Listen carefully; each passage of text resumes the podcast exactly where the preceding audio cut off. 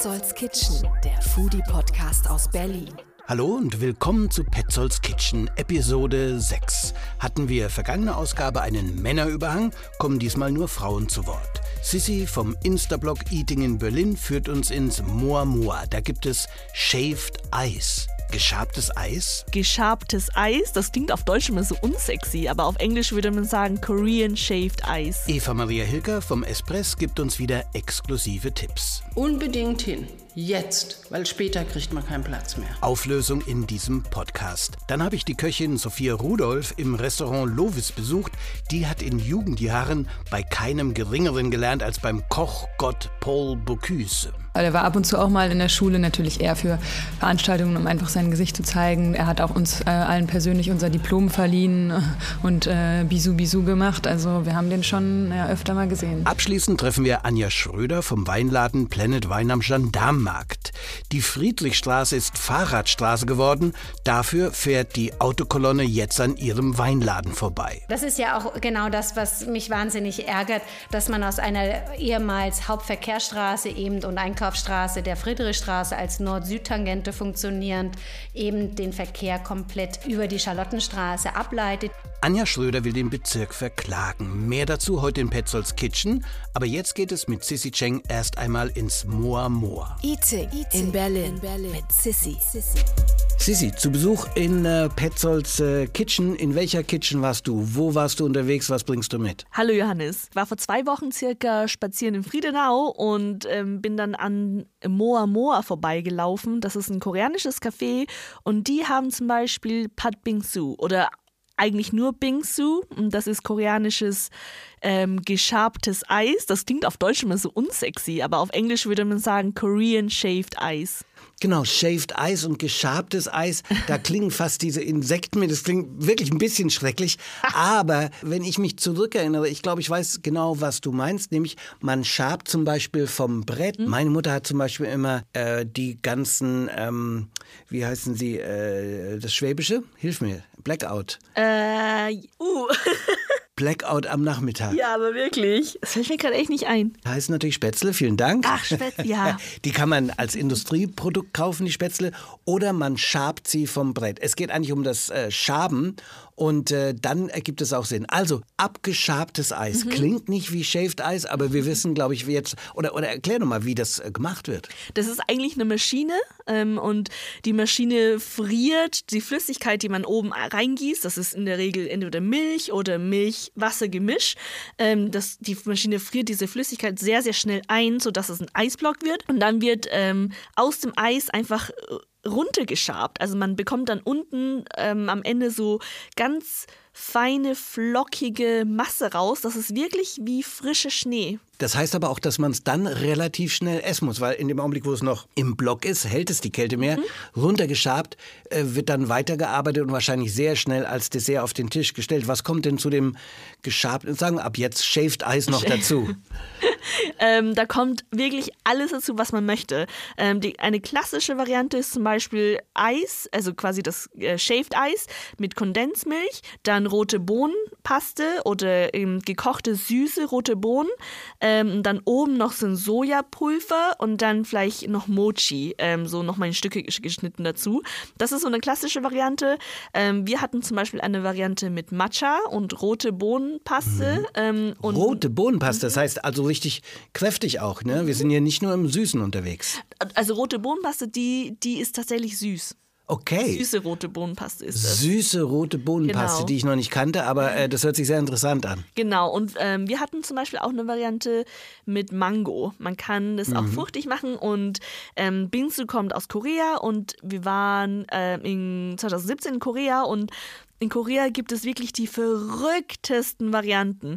Ähm, eine Variante, die ich unglaublich toll fand, ist, ähm, die besteht wirklich aus einer halben Melone. Also man muss sich so eine halbe Galia-Melone vorstellen. Die ist ja so rund ne, und ja. hat so eine äh, Form von einem äh, von einer Schüssel. Dann wird quasi einmal das Fruchtfleisch mit so einem ähm, runden Löffel ähm, herausgenommen.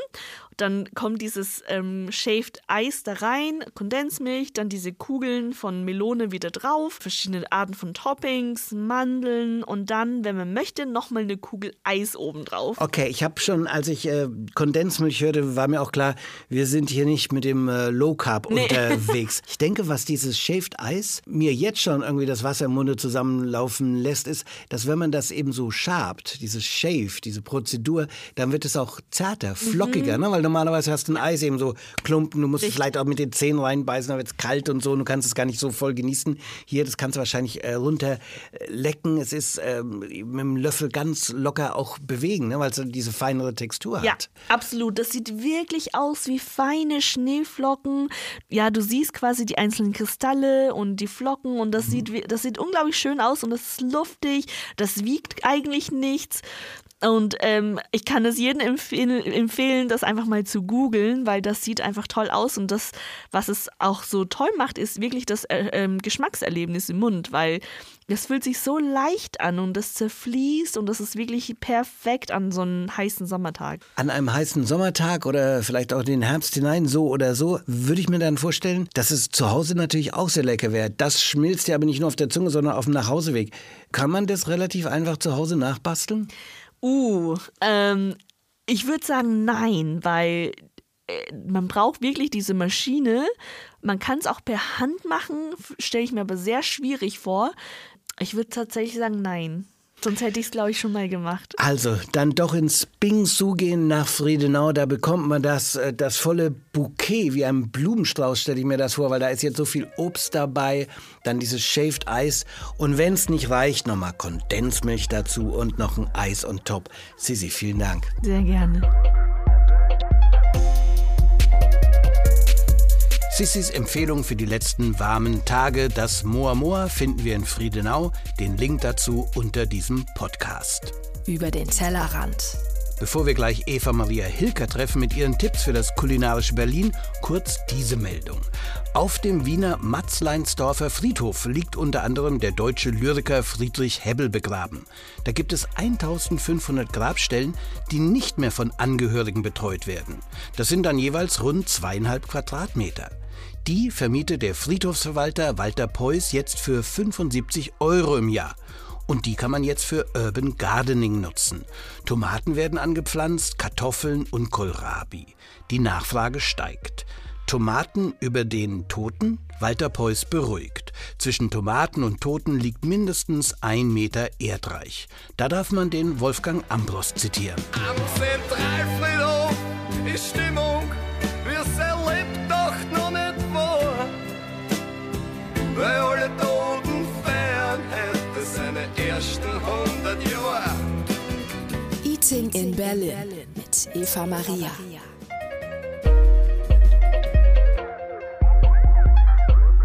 So, einmal mehr zu Besuch im Espress. Eva Maria, ich frage mich, grüß dich, ich frage mich, was macht eigentlich so eine Herausgeberin einer monatlichen Zeitschrift äh, wie dem Espress so in der, in der Mitte vom Monat? Da gibt's nichts zu tun. Das Heft ist draußen, es hat noch Zeit oder so. Du bist ein Witzbold, wirklich. Also da wir eine kleine Butze sind, muss ich mich um allen anderen, ich hätte jetzt beinahe Mist gesagt, aber notwendigen Dinge wie Buchhaltung, äh, Marketing, Abrechnungen, äh, Planung, Social Web Marketing, äh, Verhandlungen mit Anzeigenkunden, mit der Druckerei und, und, und drum kümmern. Also manchmal denke ich auch, ich werde irre und komme gar nicht mehr zu dem, was ich eigentlich mein Leben gerne mache, nämlich schreiben, gut essen, Leute besuchen, interviewen. Die letzten Sachen, die kommen ja alle da zusammen, nachdem wir jetzt einen Eindruck haben vom Espress Humboldt-Forum. Da wollte ich dich danach fragen, da passiert einiges. Ja, also das Humboldt-Forum hat ja jetzt komplett eröffnet, ne, das Museum. Und es gibt seit, glaube ich, schon einigen Monaten das äh, Wilhelm Alexander. Das sind die Vornamen der beiden Humboldt-Brüder. Das Wilhelm ist ein Fine Dining äh, Location und das Alexander ein Deli. Und die sind ganz okay. Ich finde die Inneneinrichtung. Konzept, schöne Idee. Ja, und vor allen Dingen ist es auch von der Inneneinrichtung wirklich gut durchdacht. Man findet viele Anspielungen auf die Humboldt-Brüder und deren Leistung. Und äh, das Alexander ist ein lustiges Deli, wo man gute Brote kriegt, Wissen, wissen wir irgendwas von den kulinarischen Neigungen der Humboldt-Brüder, also sowohl Alexander als auch Willem? Also ich glaube, dadurch, dass sie ja viel, der eine viel unterwegs war, hat er, glaube ich, alles gegessen, was ihm vor die Flinte kam oder was er nur irgendwie essen konnte. Und von dem anderen weiß ich gar nicht. Das war ja eher so ein wissenschaftlicher. Ich bin da voller Vorurteile und denke, die haben aufs Essen keinen großen Wert gelegt. Okay. Was ich hoffentlich nicht da in diesen beiden Lokalitäten widerspiegeln will. Haben die schon aufgemacht, die beiden? Ja. Ja. Das Schöne ist, dich kann man Ja. immer einfach auch abfragen, weil du bist sowieso überall unterwegs, wenn du nicht gerade die Rechnung Wir haben uns gerade im Lovis getroffen am Sonntag, ne, beim Hoffest bei Sophia Rudolph. Genau. Ja. Die ich auch noch besuchen werde und die dann hoffentlich auch noch in diesem Podcast auftreten wird, Petzolds Kitchen. Aber ähm, es gibt das äh, Chateau Royal und ich weiß nichts drüber, aber du, oder? Naja, die haben sie jetzt ein bisschen geheim gehalten, weil sie halt auch wie alle unter Personalmangel ein bisschen äh, leiden.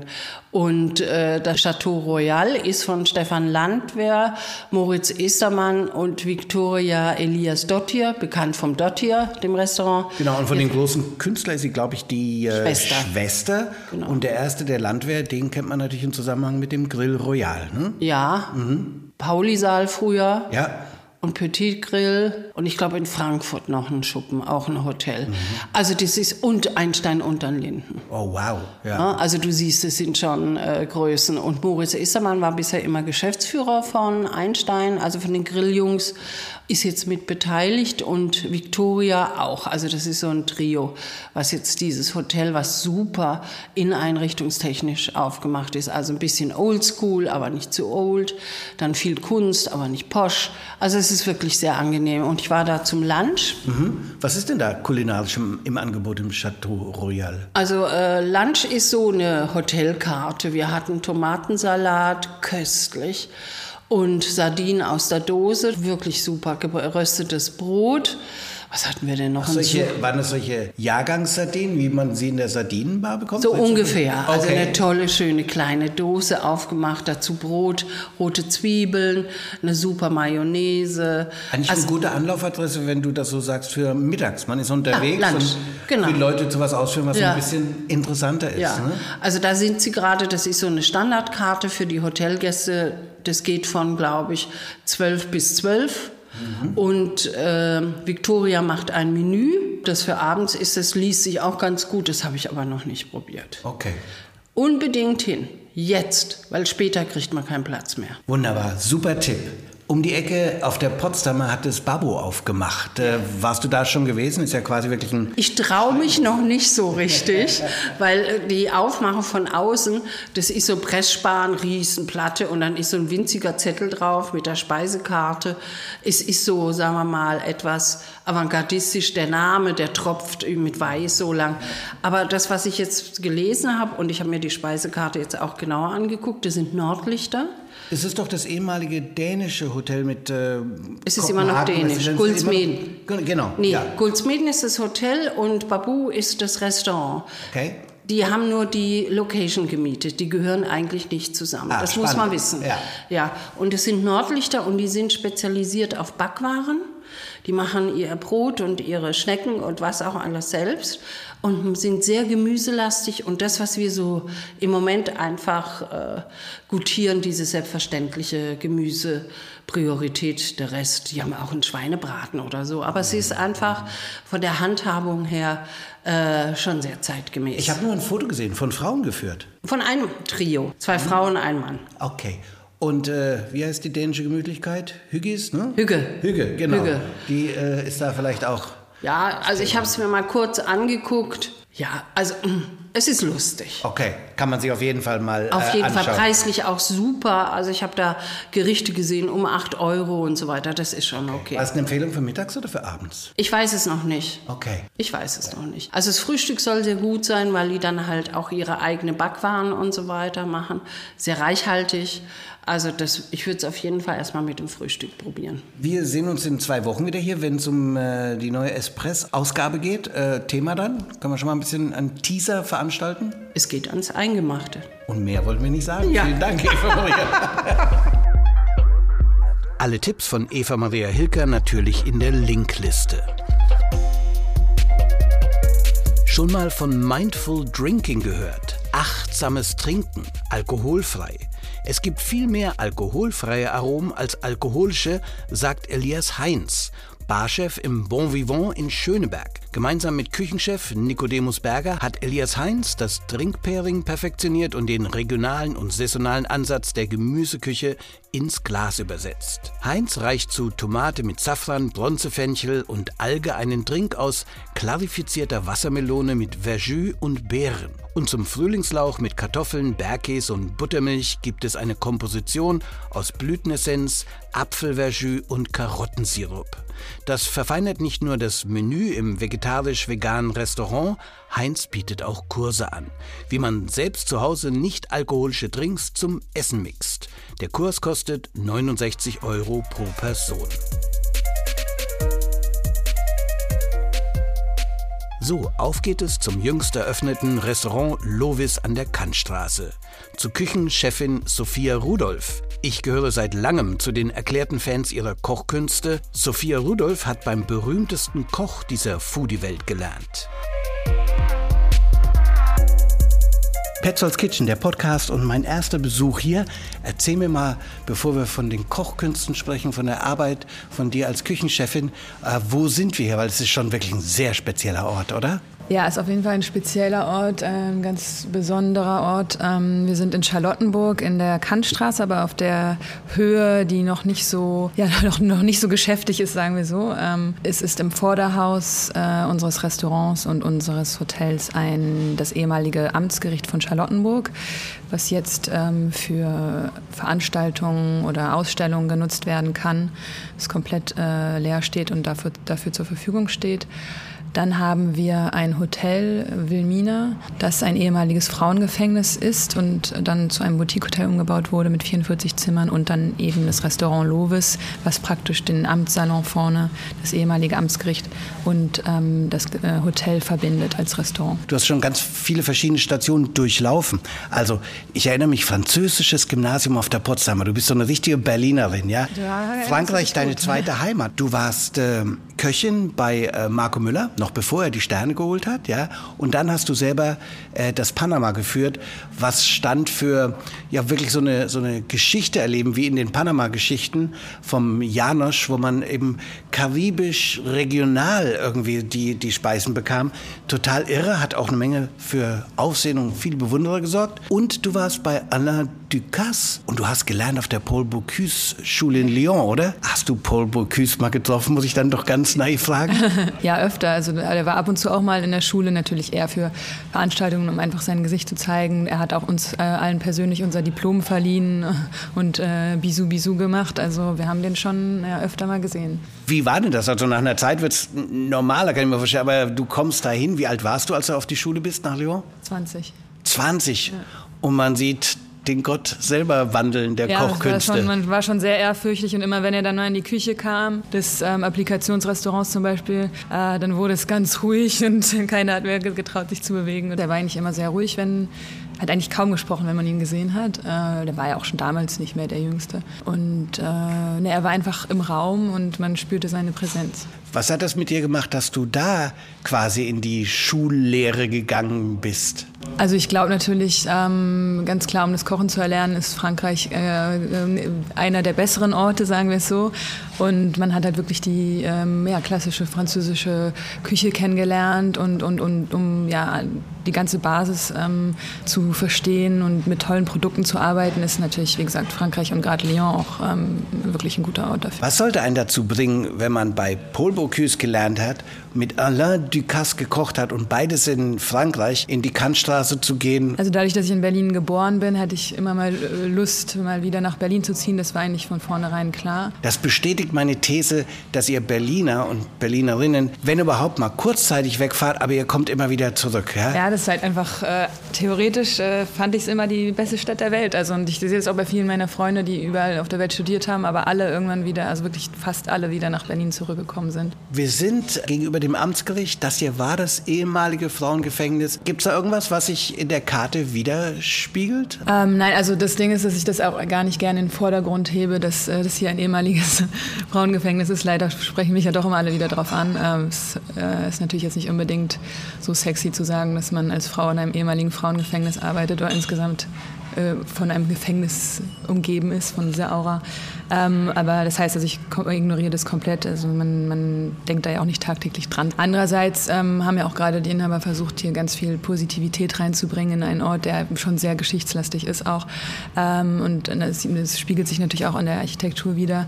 Aber auch ähm, in dem Sinne, klar, kann man das auch positiv sehen und sagen, dass aus einem nicht so schönen Ort etwas Schönes geworden ist. Also so würde ich das sehen und wenn ich hier reinschaue, ist es einfach ein wunderbarer Ort mit den Pflanzen hier hinter dem Glas. Man kann aber auch rausgehen in den Garten und ihr habt dadurch, glaube ich, auch wirklich eine große Spielmöglichkeit da, wo die, der Gastsaal ist. Wir sitzen aber auch im Gastraum, ne? es gibt zwei. Genau, also das ist so ein bisschen der Verbindungsraum zwischen dem Eingangsbereich und der Bar und äh, dem Restaurant. Das heißt, ähm, in dem Raum, was, was wir liebevoll Aquarium nennen, servieren wir sowohl manchmal normale Dinner, für, wenn das Restaurant einfach voll ist oder wir noch eine Gruppe nebenbei haben, die sitzt dann hier. Oder aber dieser, Ort kann, dieser Raum kann auch für die Bar als Bar-Lounge genutzt werden, wenn der, die eigentliche Bar voll ist. Also es ist ganz praktisch. Wie würdest du deine Küche heute beschreiben? Also meine Küche war eigentlich schon immer sehr produktorientiert, aromenstark, ähm, gewisser Fokus auf Gemüse. Das war eigentlich schon immer so ein bisschen meine Handschrift und hat sich dann in verschiedenen Konzepten angepasst. Und das ist auch das, was wir hier machen. Für mich genau, ist es, äh, steht das Produkt im Vordergrund und es muss halt einfach schmecken. Sophia, ist die Küche der wichtigste Ort in der Wohnung? Theoretisch ja, äh, bei mir selber zu Hause nicht unbedingt, weil ich nicht koche zu Hause.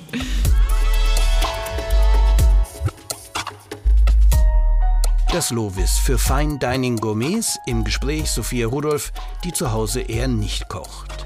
Jetzt gibt es Termine für kommende Tage bei Petzolds Kitchen.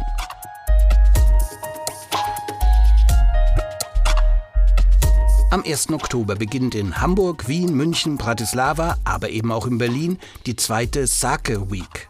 Das aus Reis hergestellte alkoholische Getränk wird immer beliebter. Um das noch weiter zu fördern, beteiligen sich mit speziellen Sake-Menüs unter anderem das Ukan-Restaurant und das Dämon am Mont Bijou Park.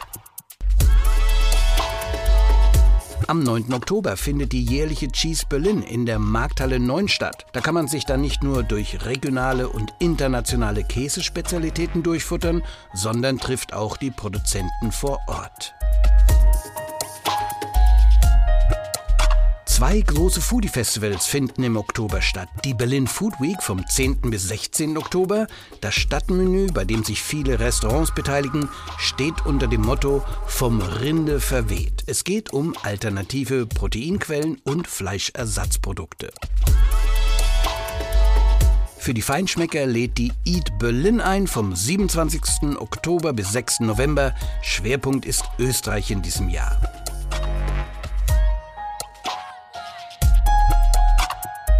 Jetzt besuchen wir abschließend Anja Schröder in ihrem Weinladen Planet Wein am Gendarmenmarkt. Anja geht auf die Barrikaden, sie will den Bezirk verklagen, denn seit die Friedrichstraße zur Fahrradstraße umgebaut wurde, geht der Autoverkehr über die parallel liegende Charlottenstraße. Darunter leidet das Heritage, Luthern-Wegner, Maredo, die Gendarmerie und eben auch Planet Wein.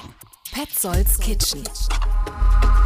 Anja Schröder, du führst den äh, Planet Wein seit wie vielen Jahren eigentlich? Seit 17. Seit 17, 17 Jahren, eine lange Zeit. Und äh, eines der Weingeschäfte in Berlin am Gendarmenmarkt wo ähm, man wunderbar entspannt ähm, auf der Terrasse auch ein bisschen was essen kann zum Trinken. Es gibt die ganzen Weinverkostungen, Abende und drinnen einen sehr exklusiven Wein und einen erschwinglichen Wein. Also die ganze Bandbreite. Die Friedrichstraße ist jetzt eine Fahrradstraße, da dürfen die Autos nicht mehr durchfahren, es sei denn, es seien Anwohner, davon gibt es die wenigsten da.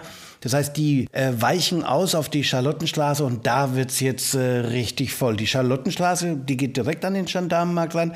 Das sind auch eine ganze Menge Restaurants, die auch noch eine Veranda haben, oder? Ganz genau. Das ist ja auch genau das, was mich wahnsinnig ärgert, dass man aus einer ehemals Hauptverkehrsstraße eben und Einkaufsstraße der Friedrichstraße als Nord-Süd-Tangente funktionierend eben den Verkehr komplett äh, über die Charlottenstraße ableitet. Die Charlottenstraße hat elf Restaurants mit Gastgärten, was dazu führt, dass eben seit zwei Jahren bei uns ein Dauerstau vor den äh, Gastterrassen ist. Das mhm. heißt, die Gäste sitzen und daneben steht das Auto. Ich bin selber kürzlich durchgeradelt und man kann das sehen. Da ist jetzt einfach viel, viel mehr Verkehr. Kommt dadurch ein Umsatzeinbruch für dich, für die anderen Restaurants, was du mitbekommen hast? Also wir haben äh, 140 Prozent mehr Verkehr. Die Charlottenstraße ist eine kleine, verkehrsberuhigte ehemals äh, Nebenstraße und eine Straße, die das einfach nicht standhält. Das merkt man zum einen, weil sie einfach zu eng ist und auch nie als äh, Hauptstraße geplant war. Wir merken das Insofern, und deshalb habe ich auch Klage eingereicht, wir haben Umsatzverluste in der gesamten Gegend, weil die Erreichbarkeit äh, zum einen extrem erschwert wird. Man kommt einfach drumherum kaum noch wirklich gescheit ran. Ähm, die ähm, Verkehrsleitung ist desaströs und auf der anderen Seite meidet man den gesamten Bereich schon. Man kommt eh nicht rein, man, mhm. man will sich dem einfach gar nicht aussetzen. Und, ähm, man will nicht auf der Terrasse sitzen, während ein Auto nach dem anderen vorbei tuckert. Hast du so eine Ahnung, wie weit äh, der Umsatzeinbruch bei dir ja, ist? ich kann das auf 40 Prozent äh, mittlerweile, gerade in den Sommermonaten, ähm, ja, beziffern. Das ist schon eine ganze Menge. Du hast es gerade schon schon genannt und deswegen sprechen wir ja hier und heute. Du willst den Bezirk verklagen. Wie, wo, was und äh, letztendlich auch mit welchen Erfolgsaussichten?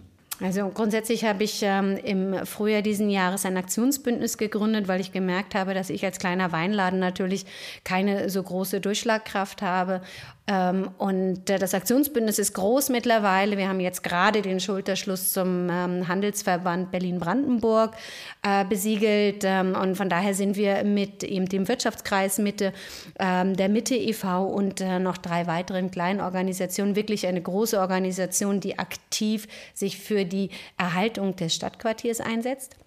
Wir ähm, nehmen eben nicht einfach hin, was da passiert, sondern wir wollen aktuell als allererstes den Rückbau auf Status quo ante in der Friedrichstraße, damit sich die gesamte Region von den Strapazen erstens des Verkehrsversuches, zweitens der Pandemie und das, was jetzt kommt, wissen wir noch nicht, aber die mhm. Prognosen sind nicht sehr äh, freundlich für den Handel und auch nicht für die Gastronomie. Und das ist das, was wir als allererstes äh, fordern. Wir eine Veränderung in diesem Stadtbezirk jetzt in dieser, in dieser Region einleiten müssen. Verkehrswende etc. ist völlig klar. Wir gehören auch keine Autolobby an und wir, unser Rechtsanwalt ist passionierter Fahrradfahrer. Wir selber lieben die Produkte, die in der Landwirtschaft mit Händen erwirtschaftet werden von Biobauern und äh, Weinbauern. Von daher, wir sind überhaupt nicht gegen das ganze Thema. Wir wollen es nur sinnvoll und wir wollen vor allen Dingen nicht, dass der Wirtschaftsstandort, den wir da alle so lieben, gerade platt gemacht wird. Die Forderung, die Friedrichstraße soll wieder für den Verkehr geöffnet werden. Jetzt äh, klagt ihr. Wie sind die Chancen? Also das ist doch ein David gegen Goliath. Nee, also wir malen uns tatsächlich auf jeden Fall keine ganz schlechten Chancen auf. Erst einmal muss natürlich auch, wenn irgendwas nicht rechtens ist und es gibt äh, verschiedene Lücken in diesem System, zum einen eben darf man einen Verkehrsversuch nicht in die Länge ziehen, wie wir es gerade tun dort. Und ähm, zum anderen ist ein Verkehrsversuch auch irgendwann mal beendet. Und der ist jetzt beendet und zwar ja schon seit letztem Jahr Oktober. Es gibt eine richtige Auswertung vom Senat und dann muss eigentlich rückgebaut werden. Man kann natürlich in Teileinziehungsverfahren etc. verlängern. Und das, was die Senatorin gerade auch versucht, ist Zeit zu schinden. Und äh, dem möchten wir gerne entgegenwirken. Denn mit 17 Schließungen allein in der Friedrichstraße, Gewerbeschließungen, die sich einfach auch nicht mehr aus der Pandemie erholen. In anderen Straßen sieht man das, wie sich die ähm, Geschäfte auch wieder erholen. Das passiert in der Friedrichstraße nicht. Jetzt wollen wir nicht mit äh, Gerichtsstreitereien enden, sondern äh, gerne bei Petzolds äh, Kitchen auch immer mit einem äh, Tipp. Hast du einen Tipp für Ausgehen oder für Produkte? Ausgehen tue ich momentan, weil ich so gestresst bin, gar nicht so viel, ehrlicherweise. Äh, und wenn dann in altbewährtes. Aber was ich ähm, aus der aus unserer Ecke tatsächlich empfehlen kann, sind ähm, die Produkte, die wir jetzt ganz neu im Planet Wein auch ver, vertreiben, und zwar die Mittel zum Leben aus dem Nobelhart und Schmutzig. Und ich bin ein großer Fan dieser kleinen Gläschen ähm, mit äh, langem äh, Mindesthaltbarkeitsdatum als Vollkonserve.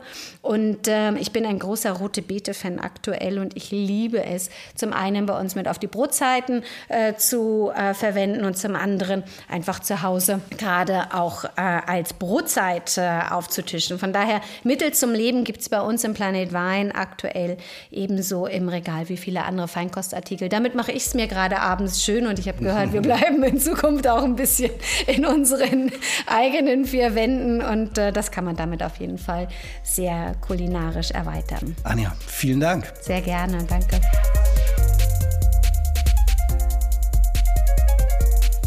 Im Namen aller passionierten Weintrinker drücke ich Anja Schröder die Daumen. Mit dabei im Weingeister auch Schauspieler und Little Old Wine Drinker Me, Robert Mitchum.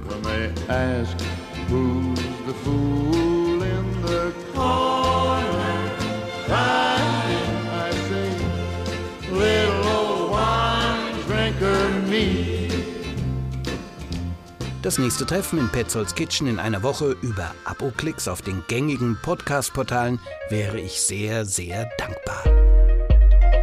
Petzolds Kitchen, der Foodie-Podcast aus Berlin.